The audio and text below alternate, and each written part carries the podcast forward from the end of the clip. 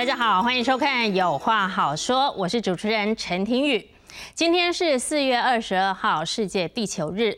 那么在地球日这一天呢，我们的总统蔡英文他提出了一个新目标，二零五零年要达到净零排放。什么是净零排放？也就是我们台湾所排出的二氧化碳要能够抵消，利用各种节能减碳的方式，达到碳中和。那二零五零我们做得到吗？要怎么做呢？那么追究这个大家要提出二零五零净零排放的目标，其实是因为我们正面临气候变迁还有极端气候的挑战。台湾现在正面临百年来最严重的干旱还有缺水危机，我们能过这一关吗？那么这一关要怎么过呢？我们今天请到两位专家来跟大家说仔细。那么第一位要跟大家介绍的是坐在我右手边的。前内政部长，然后也是台大土木系的教授李宏源李老师好。呃，主持人好，各位观众大家好。那么第二位呢，要跟大家介绍的是在我左手边的文化大学大气 科学系的主任曾宏阳曾老师好。呃，主持人好，呃，各位观众大家好。好啊，就是在我们开始跟两位专家要好好。讨论这个议题之前呢，我们先来看看今天蔡总统他在四月二十二号地球日他做了什么样的宣誓。当世界上多数的国家在谈论二零五零年近零转型的目标，台湾也正积极的部署当中。在行政院统筹之下，政府已经开始评估及规划台湾在二零五零年达到近零排放目标的。可能路径，除了稳定推动中的能源转型，包括制造、运输、住宅、农业等部门，也必须提出系统性的减碳策略。有些人觉得这些这是这是挑战，但是我觉得很多的产业界的朋友已经把近零转型的趋势当作是机会，市场的供需两端。都要改变思考逻辑，把握住新的商机，强化台湾在全球供应链的竞争力。好，蔡总统宣誓的这个二零五零净零排放，能让台湾的百年旱灾能够顺利过关吗？那么除了台湾啊，其实世界各国也都提出了相同的目标。我们为大家做了一个整理啊，我们来看看下面这个图卡啊。像台湾呢，就是今年是蔡英文总统提出的这个二零五零净零排放，那要利用各种可能的路径，包括能源转型、制造、运输、住宅、农业各部门的系统性。减碳策略。那么在欧盟的部分呢，它是提出了欧洲绿色正纲，要达到二零五年碳中和，然后同时它还要课征碳关税。中国的部分呢，是承诺要在二零六零年实现碳中和。中国人口非常多哦，所以如果它真的达成的话，全球暖化可以降低零点二到零点三度 C，真的吗？等一下我们请曾老师好好为我们解释哦。那么在日本部分呢？他们提出了调整能源基本计划，希望一样在二零五零年要实现国内温室气体的零排放。韩国的部分是拟定了二零五零绿色新政，同样要实现零碳社会。总计现在已经有一百二十个国家，他们提出要在二零五零前达到净零排放的目标。那么首先呢，我想要来请教一下李老师啊。我们讲这个近零排放啊，应该要来谈一谈所谓的碳权、碳足迹、碳交易。是。那么我记得这个所谓碳足迹、碳交易是在京都议定书的时候提出来的。那当时候为什么会提出一个这样的概念？它是把这个看不见的二氧化碳变成一个金融商品，是不是很像现在虚拟货币的概念？可不可以跟我们解释一下？就是期货。就是期货。其实。大概从因为因为人类嗯，在两千年，尤其是在两千年开始就已经发现，我们制造了二氧化碳太多了，太多了，所以那时候就有京都议定书出来，大家都讲好了，在哪一年我们要把二氧化碳降到哪一年的标准。事实上，在那个时候做不到，因为世界三大二氧化碳制造国，第一名美国，第二名中国，第三名印度，印度就是人口最多的国家，对，那印度根本不可能做得到。美国在那个时候曾经有好几任总统是拒绝承认全球气候变迁，然后大陆在两千年的时候，事实上它力有为代。嗯，所以就这样一直下来，从京都议定书到巴黎协定，事实上一路这样严格下来，你会发现说永远推不动，因为它主要的推手是欧盟。是，可是欧盟这几年大概他自己的问题焦头烂额，真的，所以这几年世界挑战好大，世界挑战很大。可是为什么大家会觉得现在急转急转直下呢？嗯因为美国从 Trump 换成 Biden。他又马上加入这个承认巴黎气候协定。对，因为拜登上来，他还没当总统的第一次讲话就讲什么？就讲绿能。嗯，所以你就会发现这种风向已经变了。对。然后呢，他就很主动的，他不止加入巴黎协定，事实上他要他要办一个叫做气候的峰会。嗯。他要 take the lead，我觉得这对全世界来讲都是好消息。是。但是我们现在回过头来讲，气候变迁呢，我们在讲全球气候变迁有两块。一个叫做阴影，一个叫做调试。我们过去看懂了阴影，如何避免因为气候变迁所带来的灾害，大家都在做。可是调试是如何把二氧化碳降下来？其实台湾说的很多，做的很少。其实我们已经好多年来都讲到说，我们要到二零三零年要降到哪一年的标准，讲了一堆。可是你会发现，今年、去年，我们的碳足迹不但没有没有减少，还增加。我们过去的数字是人均二氧化碳排放是世界平均值的三倍，现在还更高。我们这么小的这样的一个国家，事实上，我们的我们在节能减碳来讲，我们是末段班学生，嗯，我们不是我们不是前段班学生。可是老师，嗯，麦亚内贡，就是你虽然说我们越来越增加，但今天蔡总统我们已经提出这个宣誓，说二零五年要达到这个目标。我们这个宣誓提过好多次了。可是为什么会做不到？是，就是说第一个好，你提出来了，那我请问你谁做？嗯哼，哪一个部门做？哪一个部门做？因为过去我们把节把这个节能减碳都交给环保署，嗯哼，环保署也有一个目标，可是问题是你没有把这目标分到每个部去，嗯哼，就说我以前在政府服务，我我看到环保署有目标，但是他没有规定说交通部你要分你要减多少 quota，内政部你要减多少 quota，其实我们没有这样的一个机制。那没有这样一个机制，其实你是做不了的。那你觉得谁来做比较好？其实像荷兰，他们很早就在谈这件事情。事实上，这过程里面，我也有跟他们参与讨论，事实上也参加了一部分的这个规划。他们这个三角，他们这整个东西都决定要做了，是他们他们花了花了花了两年谈了四千个小时，因为这件事情知识体大，是，所以他们谈了四千个小时以后，决定说好了。咱们干的，该做阴影的做阴影，该做调试的做调试，然后呢，他们就成立一个叫做三角洲委员会，就是说在他们的这个就像类相当于我们行政院的地方成立一个三角洲委员会，找一个最能干的前农业部长来主持这样的一个一个委员会，然后呢，这个事实上就是每个部。基本上他们就是很有节奏的这样子，嗯，做下来。就从上而下要有一个 lead，然后各个部会要配合，而且要成呃还要成立什么？三角洲法案，因为这里面有，事实上我们刚刚谈到你说零排放有很多法，嗯，在今天是不存在的，嗯，所以法案要成立。其实我们的温室气体管理办法也要送到立法院了。我跟你讲，我们每次啊一个利益良好的法，嗯，到了立法院呢东折西扣。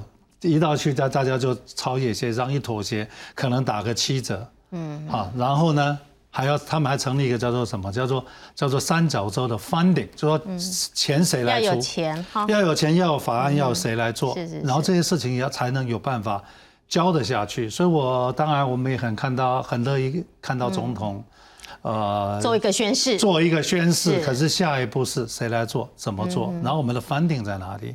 其实第一个。就事实上，蔡蔡总统有提到了，他大概是全世界最大的危机，但是恰恰是全世界最大的商机。嗯，事实上，你要是大家要是留注意哈，除了台湾以外，嗯，只要是一个先进国家，他的行政院长或是总理，他上来的第一个政策讲的第一句话就是节能减碳。是。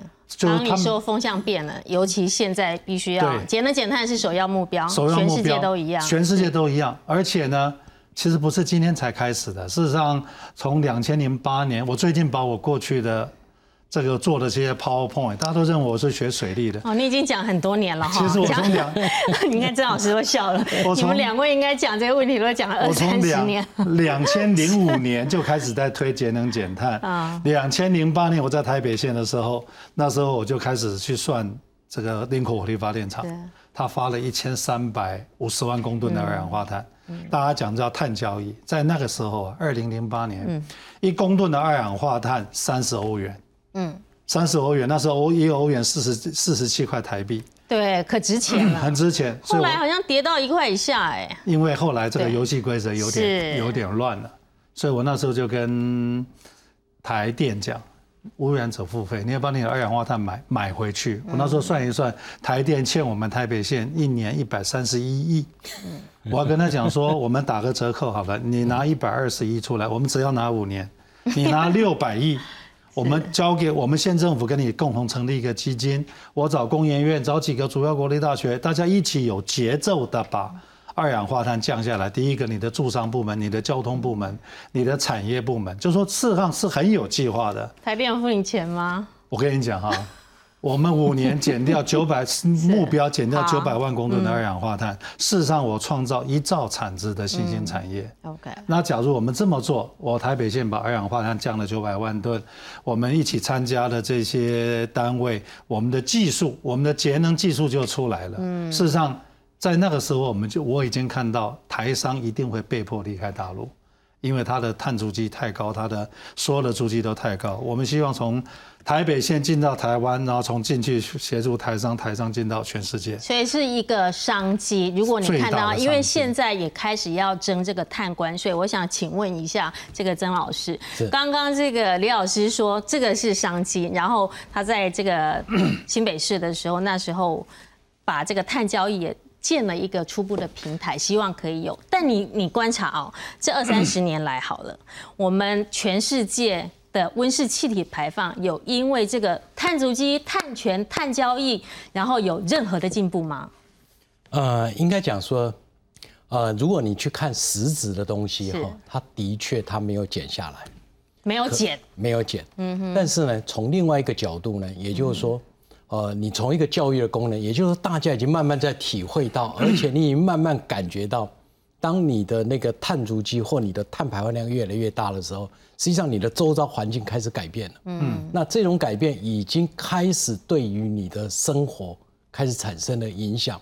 那有些人已经跳出来说我要做某些事情。嗯，那这些的做法，实际上来讲，已经慢慢在形成了。那过去有人在谈说，那你要去减碳，那到底应该用什么方法？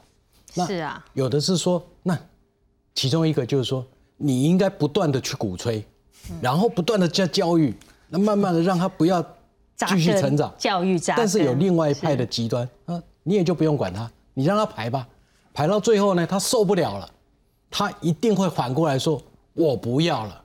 嗯，那当然，这个是一个两个不一样的这种思维。那我也看过，呃，很多人有些人提出了，他说，啊，你为什么要去提这样的一个想法？他把它当成它是一个火箭。那火箭你要去冲到外太空的过程里面呢？那么你在这个地球里面，你要用最大的能量来让它突破这个大气层。可当你突破了大气层以后呢，实际上外面是很干净的。那当然你有各种不同的看法，但是如果你从实质上面，的确，不管是台湾或者全世界，实际上来讲。都没有到实质上面去做，反而是跟刚才李老师讲的，嗯，倒是他创造了不少商机。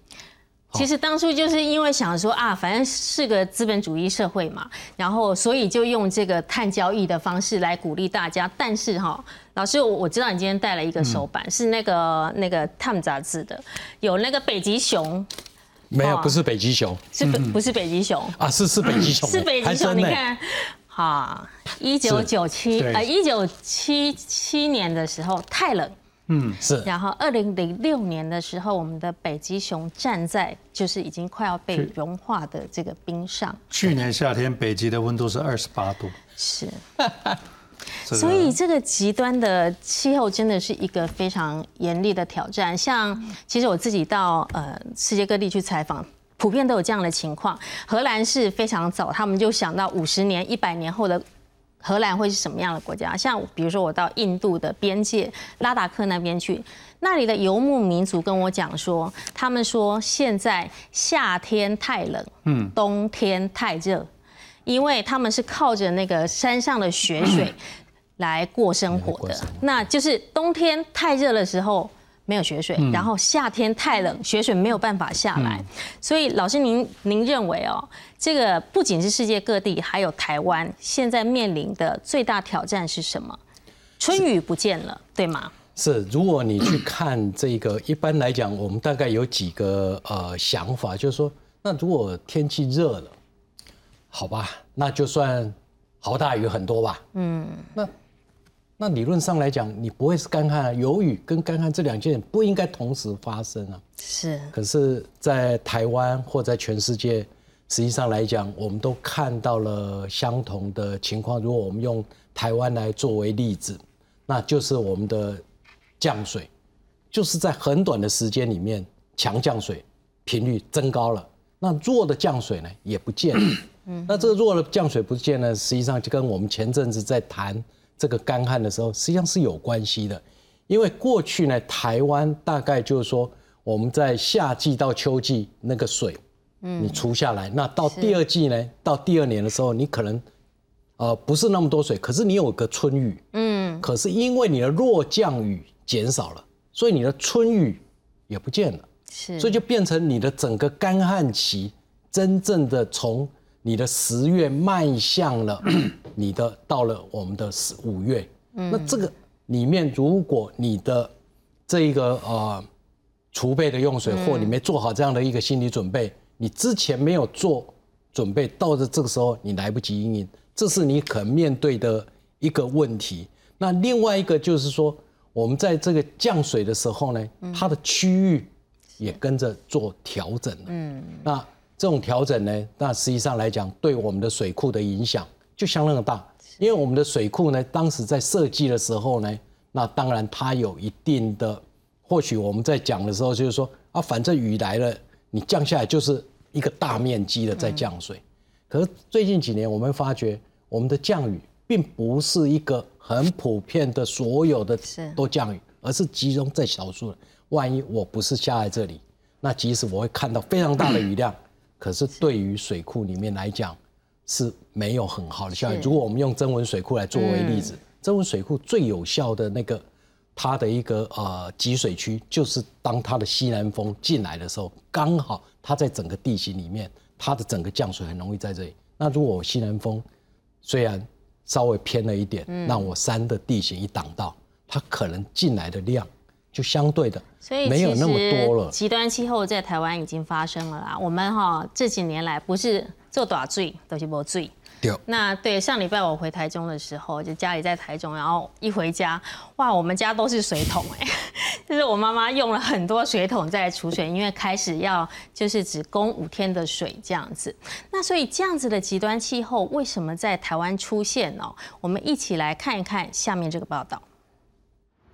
中部缺水不断恶化。十八号傍晚，南投日月潭山区短暂下起大雨，却对水情没有帮助。我们这次所做的云层，主要是来自于午后雷阵雨的云层，那非常的零星，它的热力作用不强，所以经过人工阵雨后，它的效果还是相当有限。南部一样缺水严重，台南六甲的赤山龙湖岩庙外十公顷的湖泊干旱见底，鱼虾更死亡殆尽。真少真少，那像安尼遮大啦。迄阵拢小可尾啊，还佫吹小可水啊，即个种大家啲拢含草拢发出来啊。有啊，这几较早是水水水几片的，拢的在在在甜的。前个礼拜还有啊。啊，这个礼拜都没有了。但同样是在台南，去年八月才因为连日大雨，民众饱受淹水之苦，甚至因为雨量过大，政府宣布停班停课。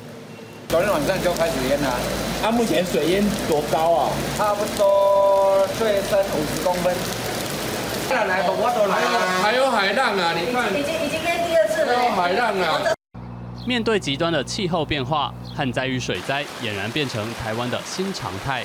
如何更有效地利用水资源，已经成为当务之急。记者综合报道。好，我们看到极端气候在台湾同样也发生，不是做大水就是没水。那么这样的情况对台湾会带来什么样的挑战？说到这个二十四节气的这个谷雨哦，就两天前才刚到。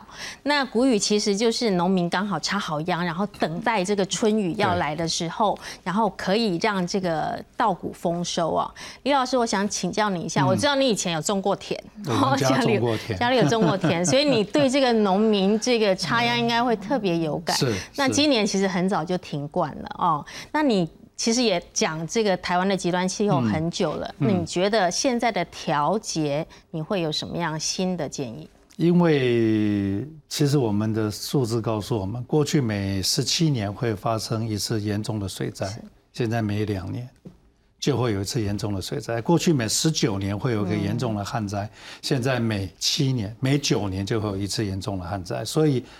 就是未来不是旱就是涝，时间越来越越来越越来越频繁。刚刚这个曾老师曾老师讲的，事实上台北我们一百年来雨量增加了两百六十五毫米，但是降雨的天数少了半个月。基隆一百年来雨量增加了一千三百毫米，但是降雨天数少了一个月，就告诉我们说这降雨形态已经不是我们所熟悉的。然后呢，我们中南部百分之九十的水是。台风带进来，对，那台风从最近看起来，也许他们学大气的可能会有。会有更科学的分析。最近发现台风不是在关岛形成，以前是从关岛形成，我们可以有一个礼拜慢慢慢看着它往台湾来。嗯，过去从这样子过来，我们一年平均四点五个台风。嗯，可是最近你会发现它就在菲律宾的东边形成，一形成就像这次这个台风一样，一下就往往北走了。关岛是没有台风的。那假如说未来在我们这附近形成台风，它就往北走了。意思告诉我们说，台湾假如一年过去是平均四点五个登陆台湾，假如未来未来假如剩下一个，怎么办？那怎么办？因为我们中南部它就真没水，所以这个是我们必须要警觉的。就是我们过去的水资源的政策，我们今天看待水资源，其实已经不能再用。过去的方法，所以我一直在一直在鼓吹一个概念呢，我们不要再想开源了，因为不可能开源，我们必须要谈的是节流，因为我们对水资源的浪费，嗯，太厉害了。刚刚这个事实上蔡总统讲这个二零五零年近零排放，近零排放，嗯，可是他他漏讲了一件事情，嗯，你会达到吗？嗯哼，台湾油价、电价、水价合理的油价、电价、水价都不能谈。事实上，你要近零排放，你就必须要谈到合理的油的的油电能能源价格。你要谈节约用水，你就必须要谈到合理的水价。是。可是这个东西，我们都把它当民粹在炒作。那你知道当民粹在炒作，第一个，我们的电都是补贴的，我们油都是补贴的，我们的这个油跟电在亚洲是最便宜的。嗯。Considering 我们百分之九十九点七，百分之九十七的能源是国外进口的，我们居然用补贴。越补贴的结果，碳足迹就越高。嗯，我再给各位一个数字的，二零三零年，假如照我们目目前这样子混下去，我们不要等到二零五零年，我们到二零三零年就要被扣掉八千亿的碳税。因为要开始对。过去大家觉得无所谓，因为川普是总统。嗯。现在必须有所谓的，因为今天拜登变成美国总统了。嗯。所以这件事情不要等二零五零年，我们很快就会来不及。嗯。你要讲节约用水，讲了三十年了。事实上，今天大家都那么旱，我请问你哪个人家里用了节水设施？今天你会发现他们讲什么？我们的竹科我们要水的回收做到十三个 percent。嗯哼。荷兰在一九八零年就规定水回收要做到八成，人家在三十年前，基一本四十年前就开始要求了。所以我们过去呢都在讲胡萝卜，我们从来没有把棒子拿出来。现在应该会了啦，因为刚刚你讲跟钱有关的事情，大家都要注意哦。就是不止跟呃整个台湾，跟企业其实也很有关系。其实大家都没有把这，我是建议政府了哈。超人统好不容易提出来一个这么重要的宣誓，是，我们是不是全国不要像荷兰人花两年，我们花半年把这件事情谈清楚。嗯，第一个里面有很多法令需要改。嗯，第二个很多的 research 要做，事实上在学校扮演很重要的角色的。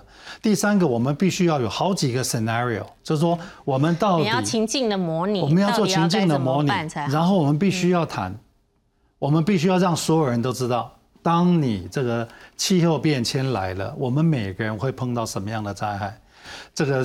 这个这个护国神山，他们的灾害跟农民的灾害是以谁为准？好，这个情境我们等一下来慢慢模拟。在这之前呢，先请教曾老师哦。曾老师，我们这个春雨刚刚提到哦，就是春雨真的不见了。对。然后我们来看一看我们团队整理的这个图卡哦，二零二一消失的春雨哦，我们可以看到从十二月三十一号开始哦。其实几乎都没有台风，然后再看那个下一张图卡，这个是就是劳旱灾跟这个做大水的时间，就像刚刚李老师说的，越来越短，越来越短。那我想请教这个曾老师，我刚刚我们那个报道里头很多进香的香客，大甲妈祖哈才刚刚。这个出巡完，然后很多人是要求雨啊，求妈祖可以降降这个甘霖哦。嗯，其实也有中部也有些地方降了一些雨，但是不够，是对不对？老师预测一下，就是再来会有台风吗？哇，这个问题，而且寡不会积累。这个一一般里面来讲，其实 刚才李教授提到说啊，为什么有了台风，呃，从关岛 然后一直到菲律宾，这个。这个呃，大概基本上在科学界大概有一些呃初步的结论，就是说，如果在呃这一种圣婴的这个状态的时候呢，嗯，那么在我们的太平洋的呃呃这个东侧呢，它就比较温暖，嗯，那它基本上都在那附近，好，所以它如果从它那里到台湾呢，那基本上都是一些强台，但是。虽然是强台，可是对我们来讲有一个好处，就是我们有比较长的时间可以准备。是。但是如果像呃这几年、去年，那它是一个反圣衣，那也就是说，在西太平洋这个地方海温比较高，对。那所有的台风几乎就在这附近，那一生成，棒就到台湾。那那你的你到底你要去如何去准备，或者说它的那个走向，基本上就会稍微比较，有时候你会觉得它比较诡异。嗯，好，那他就比较不容易说对台湾有所贡献。好，那像面对到这样的一种呃极端的一个天气，那要预测未来是什么？那实际上来讲，如果你去看，也就是说整个太平洋地区，实际上从过去到现在，真正台风发生的次数，实际上并没有太多，没有减少，只是没有来台湾，只是没有来台湾。嗯，那。台湾或许就是说，当我们在看台湾的时候，我们会觉得哦我们好大。可在整个台风的这个路径的时候呢，我们又刚好是在那个转折点。那在一九八二年的时候，我记得大概很清楚，就是台湾在这里，它所有的路径呢，就是要么台湾南部经过，要么台湾北部、东部过，它就是不到台湾。嗯哼，隔年呢，什么通通到台湾，全部都来，它就在那个附近。嗯哼，所以对台湾在做。这个台风的这个预报的时候，它的确是个难题，但是它也的确是台湾最需要的预报。那呃，这个部分实际上来讲，呃，大概在台湾的学界投入很多的精神去看这件事情。但是现在啊，你说要去预报说它会不会来，嗯，大概就比较少人敢直接去。看这一个问题，你觉得五月前有没有机会？因为现在我们的这不可能，台风不可能。呃，两个都觉得不可能。到目前为止，大概因为现在的科学跟过去的不一样哈。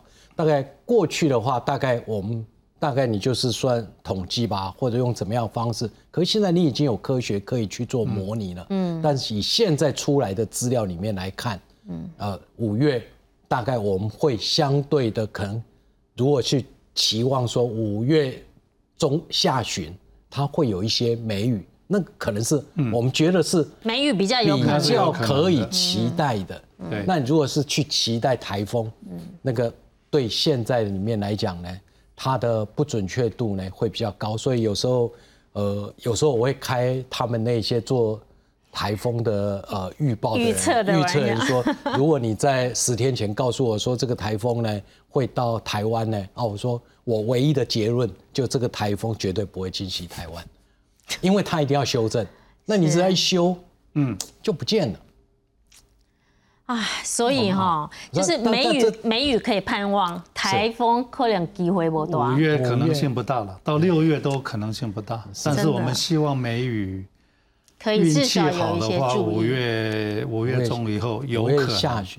实际上来讲，我对们更五月下雪对，就是说，实际上来讲，这里面的关键点就是说，南来的气流要不要上来？我们现在，但基本上都还是北风。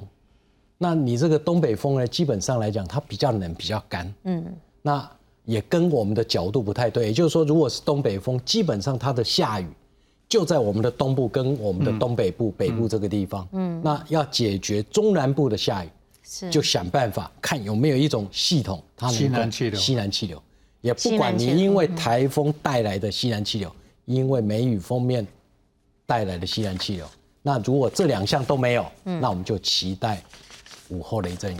午后雷阵雨。哎，老师，刚刚你说这个午后雷阵雨其实蛮值得期待的。你你是什么样的证据来哦来预测或是判断？没有，也就是说没我没有说午后雷阵雨值得期待，因为午后雷阵雨就是说在这个地方里面呢，实际上来讲，呃，从科学的研究里面，我们会看得到未来我们午后雷阵雨可能会比较偏少。是那主要的一个原因，实际上啊、跟这个全球暖化呢，可能会有一些关系哦。这个这个是一个蛮蛮蛮有趣的一件事情哈、如果我们看到这一张图哈、从全球里面哈、来看，这个红色代表增温的地区，是。从赤道那个里面呢，增温最多的是在比较那个纵坐标是高度，那比较高层增温比较多哦。嗯，那中温增温比较高的话，那你午后雷阵雨是需要地面温度很高，即使我们现在地面温度很高了，嗯，可是高层温度增加更高。嗯，那意思也就是说，你的这一个啊、呃对流的条件是比较不好的。对，嗯但是相反的，如果万一这个对流条件能够被突破，那对不起，那就下大雨。哦，所以这个也都可以做我们的一些诠释，说今天我们为什么极端降水是会那么的多？那或许会跟我们现在所面对的全球的这一种温度的上升，它彼此间可能或许不是直接，但是可能会有一些间接的关系。但从学理上面，它是有这一种的可能性存在的。所以不管是这个梅雨、台风，或是西南气流，或是甚至午后雷阵雨，都希望可以有水。但是台湾的确现在面临的是百年来的这个旱灾哦，大家。这几天看报道都可以看到各个这个水库哦，其实都已经几乎都要见底了。那我们为大家整理了一下这个资料哦，台湾各个水库到底有多严重啊？来看一看哦，整个水库。的这个水量可以说是都创下了新低，像是我举例来说啊，除了北部以外，像是石门大概还有百分之二十二点二趴的水以外，其他的几个几乎都是个位数，德基四点三，然后吉吉兰和燕三点七，增物水库也只有三点七。那刚刚李老师就提到了，我们要模拟各种情境。你提到说，其实极端气候是挑战，也是商机，牵涉到钱的问题，我们就要特别小心。除了客观税以外，大家几十年来一直谈的就是台湾的水是不是太便宜？然后这个问题其实。我知道你也讲很多次了，但我们三讲三十年。好，我们来替大家整理一下，为什么大家总是说台湾的水太便宜？我们做一个这个全球的这个统计来看一看哦，就是台湾水价到底有多便宜哦？用这个国际水协会的调查，三十五个国家里头，水价的平均值是四十七。点一七元，那么所谓的这个水费的这个负担率呢？其实就是一度水等于一立方公尺等于一千公升，差不多是五百个保特瓶的量。那么家庭每年两百度的水费除以平均每人的 GDP，就是水费的负担率。那么水费的负担率越大，就是表示我们民众水费支出的。负担会越重。那么，二零二零年我们看这个数据哦，台湾平均每人每日生活用水的水量大概是两百八十九公升，而且呢，是从二零一五年从两百七十三公升开始，连续五年增加。好，李老师哦，我知道你你刚刚说你讲这个问题讲 讲了三十年哦。台湾的水到底是多便宜？就是三十五个国家的平均水价是四十七点一七，台湾只有百分之十一，台北还七块钱，台北七块钱。就说你会发现，我们好了，就说加一加就算将近十二块，嗯，丹麦是将近一百块。可是这样的数字，你反映反映出来什么？刚刚讲我们每个人两百八十几公，对我们。两百八十九公升，我知道那是平均。平均，所以，我我上次看到了大 IWA 的数字，台北人是三百五十一，就是说事实上，当然这里面不是说我们每个人，我们每个人每天喝两公升了。事实上，这个数字是有很多叫做你没有办法计价的这些水都在里面，是包括漏水啊，包括那为什么我们会这样子呢？因为我们水费太便宜了，荷兰人一天一百二十八公升。一百二十八使用量，我们的一半，我们不不比我们一半，一半我们的一还少。嗯，可是问题是你真正到荷兰去生活，你不会觉得不方便，因为他们是要求所有的东西都是要用节水设施。是，我们今天几乎没有，完全没有要求要用节水设施，因为一度十块钱，谁要节约用水？所以我们的工厂基本上他也不会去做水的回收再利用，因为水价。水费对它的生产的这个 percentage 太低了，所以它根本没有 incentive。嗯，所以你就会发现，我们水也补贴，碳那个电也补贴，所以你就会发现我们水足迹非常高，我们碳足迹非常高。嗯，所以我是觉得，当我们要谈二零五零年零。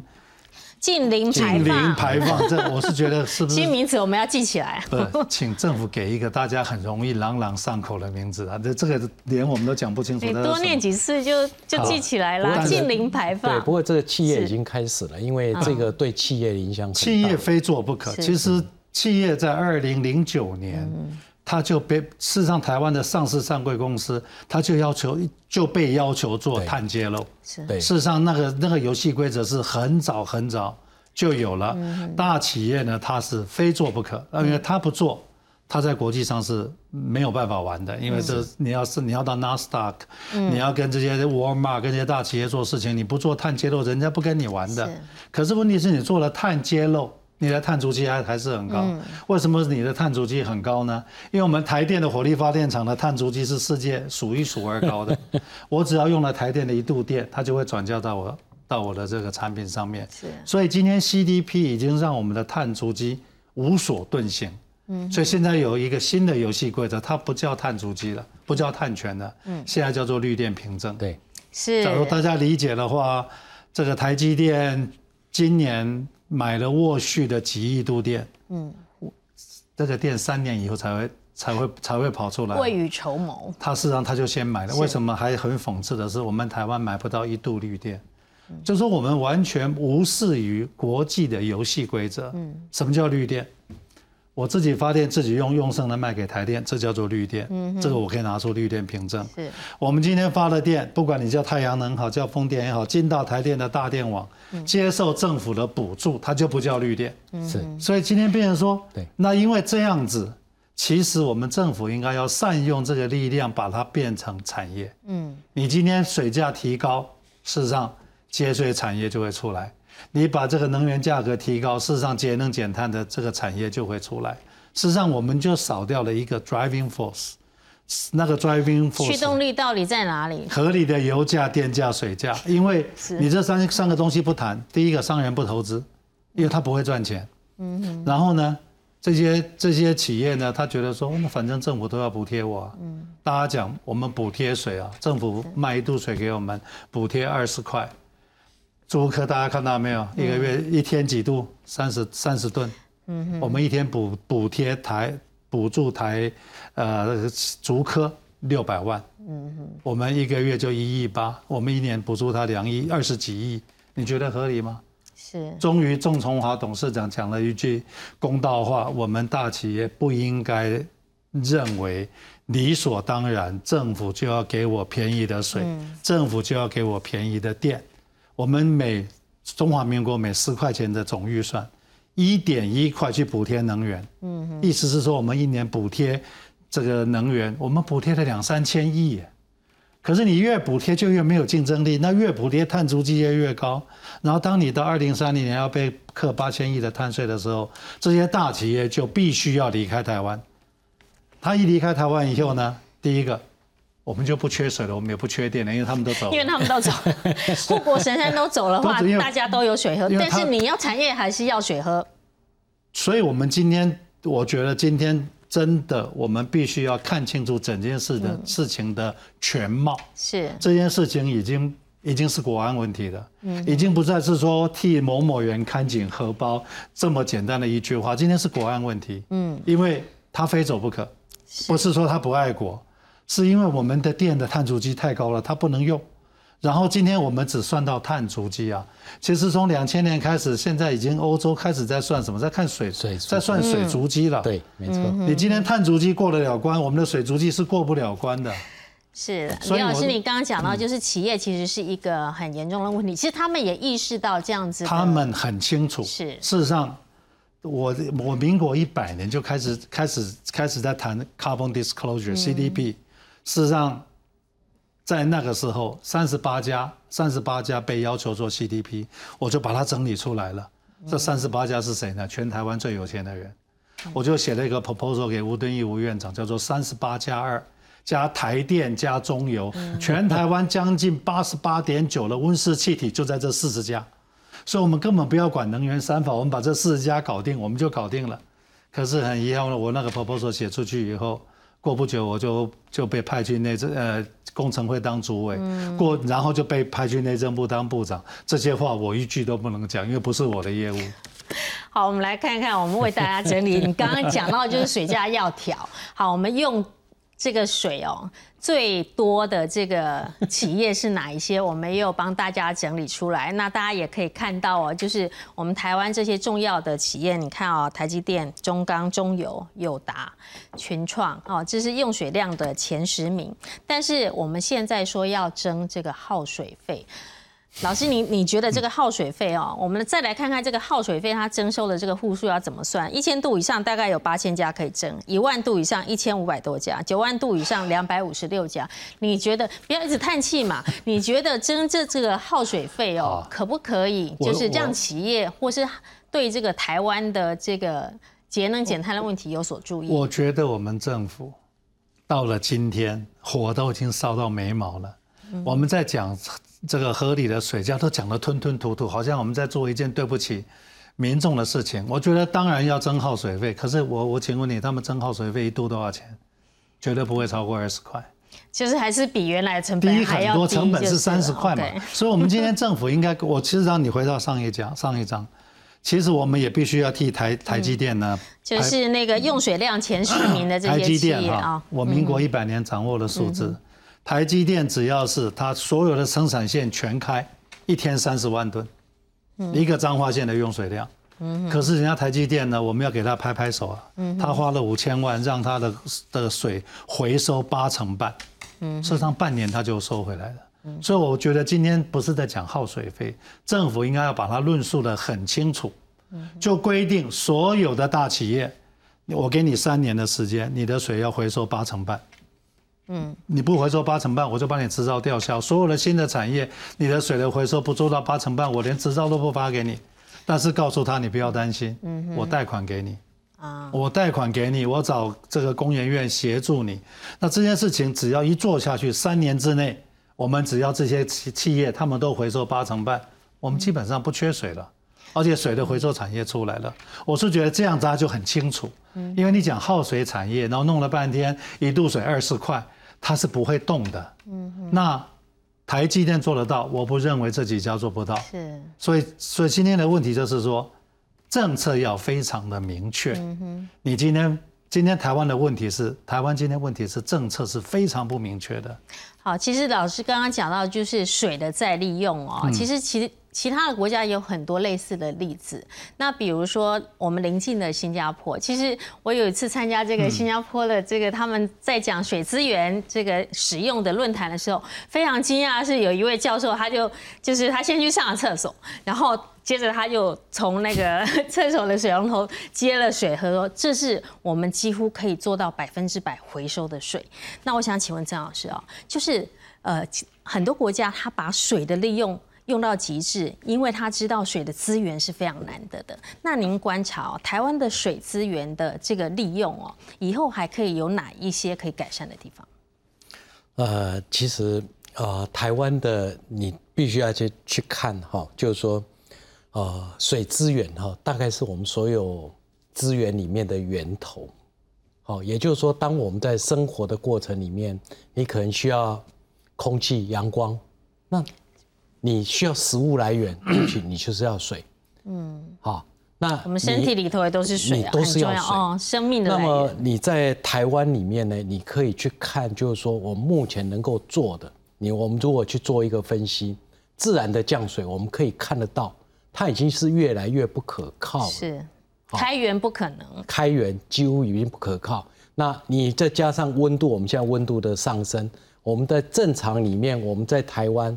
如果降下来自然降水有一百的话，我们大概有三十个 percent 是蒸发掉的。嗯，那加上我们温度越来越高，实际上来讲，你的蒸发量会越来越高啊。你真正能够利用的水是少的。是。那你到了下游里面呢，来了以后呢，那你可以去想象得到，那我们河川再次污染。嗯。那你真正你都不处理的话，你的用水是越来越少。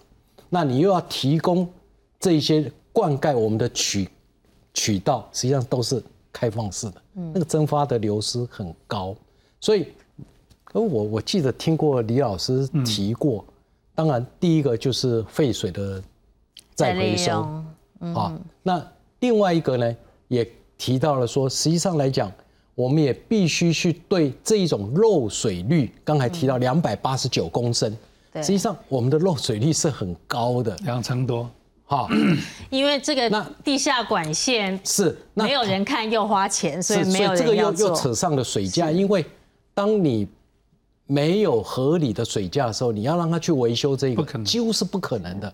那我我也记得，在美国，在大概高尔在当副总统的时候，他曾经去鼓励说啊，大家要减碳嘛。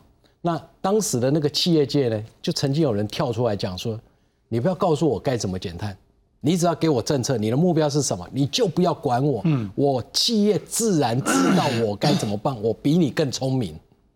真的，企业永远走在政府的政策前面。好，我们再提醒大家一次，今天是世界地球日，我们提出那个二零五零近零排放。李老师，你刚刚说做就对了。好，那现在怎么做？你觉得第一个步骤要开始？第一个步骤，你。在行政院成立一个跨部会的委员会，嗯，然后呢，政府除了讲说好，二零五年净零排放，可是你要有，你要有几个 benchmarking，比如说，它不会一下子就净零的，嗯，我在五年之内减多少，我在十年之内减多少，把这些目标值都定出来，然后第一个要做碳盘查，嗯，你需要个大的资料库，我们的二氧化碳到底在哪里？事实上，找出来，先找出元凶在哪里。我要，我不要说凭直觉，我的经验了哈。嗯。三分之一是交通，交通的交通是碳足迹非常高的。然后呢，事实上三分之一呢是是产业。嗯哼。事实上，我们事实上我们台湾是一个非常高碳足迹的生活，其中最高的碳足迹是什么？我们一半一半以上的人都到桃园以北啊。所以我们的食物是从南部运上来，废弃物要运出去。中南部的这些朋友每天都在坐高铁，嗯，事实上那是一个非常高碳足迹的一个一个生活方式。就是都市集中的这个生活方式，是一个非常高碳足迹的生活方式。嗯，所以我是觉得大家都在谈企业，其实我们政府假如真的要做，你必须要把碳全部盘查出来。我们目前的生活方式。目前政府的运作方式，目前的商业行为是非常高碳足迹的。